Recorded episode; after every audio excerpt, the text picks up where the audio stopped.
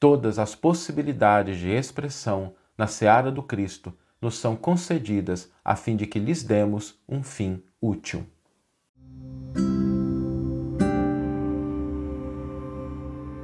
Você está ouvindo o podcast O Evangelho por Emmanuel, um podcast dedicado à interpretação e ao estudo da Boa Nova de Jesus através da contribuição do benfeitor Emmanuel.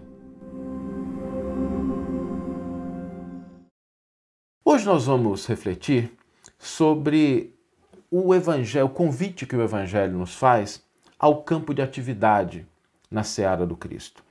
Porque a boa nova, ela nos convida a um campo de atividade que é muito vasto. As atividades na seara do Cristo são assim quase infinitas. Nós temos várias possibilidades de expressão. E para isso, cada um de nós possui dons, possibilidades de expressão que variam de pessoa para pessoa. Alguns têm o dom da música, e é tão bonito a gente ver isso, né? A música que é cantada. Eu, particularmente, tenho um apreço muito grande pela música ao vivo que a gente traz ou dentro dos centros espíritas, dentro das comunidades evangélicas, católicas, protestantes, né? Os evangélicos têm isso também de uma maneira muito marcante. A gente também tem a interpretação, o estudo, a fala, a oratória, o acolhimento, aquelas pessoas que têm o dom de acolher, de amparar, o diálogo, a mediunidade, o intercâmbio entre os dois planos da vida, os campos de atuação, né? a evangelização. Se a gente fosse enumerar todos aqui, a gente teria aí talvez que gastar todo dia para enumerar o quanto é vasto esse campo de atuação que o Cristo nos proporciona na sua seara. Agora, é importante a gente lembrar que tudo que nos é concedido a título de expressão deve ser entendido como algo que possui um convite a um fim útil. Toda possibilidade de expressão nos convida a um fim útil. Amparar, auxiliar, engrandecer, educar. Tudo que a gente realiza na seara do Cristo tem um fim útil ao próximo. E esse é um ponto importante que a gente deve ter na nossa cabeça. Não é sobre a gente, é sobre o outro. Não é para favorecer as nossas próprias concepções, os nossos próprios interesses ou simplesmente o nosso próprio as nossas exclusivas dificuldades. Nós sempre que estamos atuando na seara do Cristo, precisamos entender que não é sobre a gente exclusivamente, é sobre o outro. O campo de expressão de possibilidades. E aí eu vou aprofundar um pouquinho hoje, né? Quando a gente fala desse campo, dessas possibilidades, nós não podemos esquecer que o Evangelho trata de todos eles, inclusive da questão da mediunidade. Paulo fala em uma de suas epístolas sobre os dons espirituais, é a linguagem que se utilizava na época, não, não tinha esse vocabulário técnico que a gente utiliza hoje, as expressões de estudo mais aprofundado nessa área. Mas tudo o que é possibilidade de expressão, o Evangelho trata e não poderia deixar de tratar da mediunidade como um campo de trabalho, de expressão de possibilidades na seara do Cristo e, como todos os outros, que deve ser direcionado a um fim útil.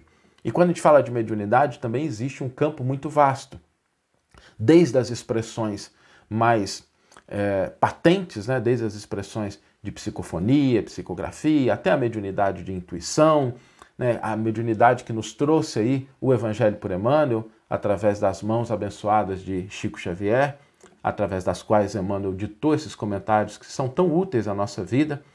Então, quando a gente olha para esse campo de expressão mediúnica, nós devemos entender também como sendo algo que deve ser colocado em prática, em movimento, para auxílio, com um fim útil.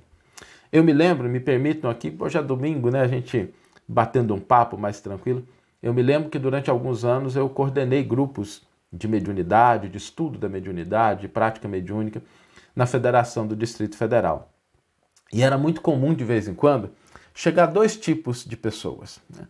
Algumas que se procuravam o estudo na casa espírita, procuravam esse, essa possibilidade de entendimento do fenômeno mediúnico para se livrar disso.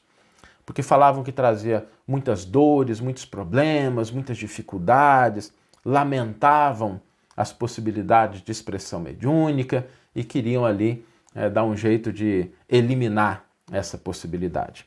E um outro grupo que às vezes aparecia também era das pessoas que estavam interessadas só no fenômeno, empolgadas com o fenômeno mediúnico, querendo ali é, aparecer de alguma forma, se destacar, se colocar numa, numa posição que fosse importante perante o mundo, mas infelizmente eivadas aí do orgulho, da vaidade.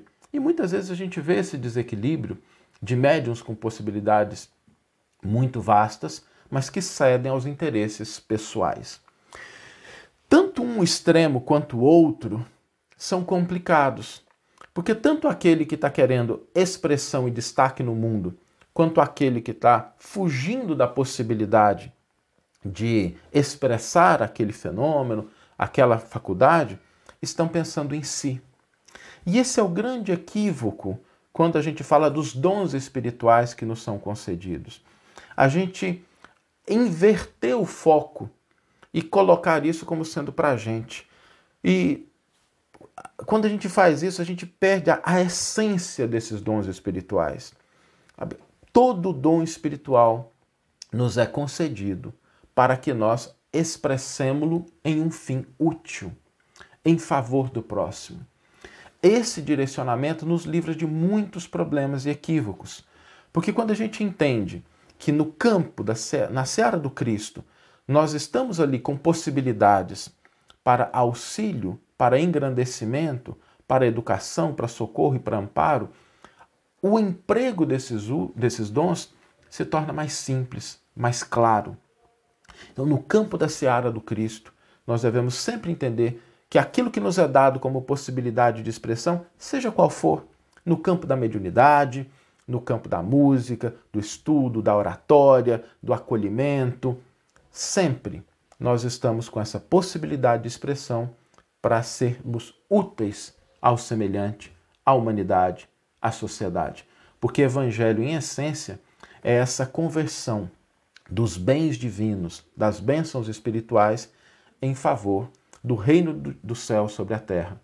E por isso, quando a gente tem a possibilidade de atuar na seara do Cristo, lembremos que não é sobre a gente, é sobre o outro, é sobre o próximo. Vamos ler agora a íntegra do versículo e do comentário que inspiraram a nossa reflexão de hoje.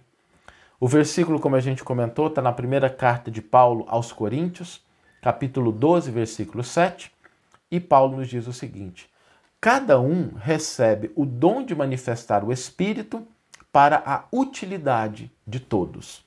É um versículo, aliás, as cartas de Paulo são extraordinárias porque endereçam de maneira muito precisa essas questões do nosso dia a dia.